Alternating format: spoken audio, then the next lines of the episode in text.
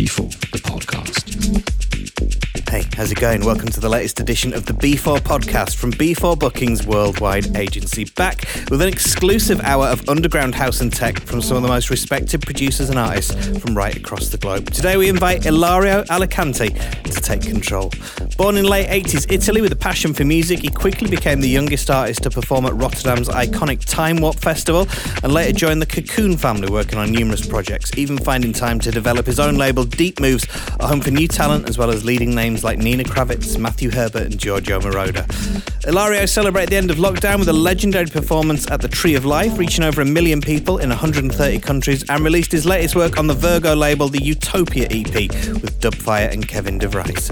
A truly exciting electronic talent with an exclusive mix, courtesy of B4 Bookings Worldwide Agency. This is Ilario Alicante. B4, the podcast.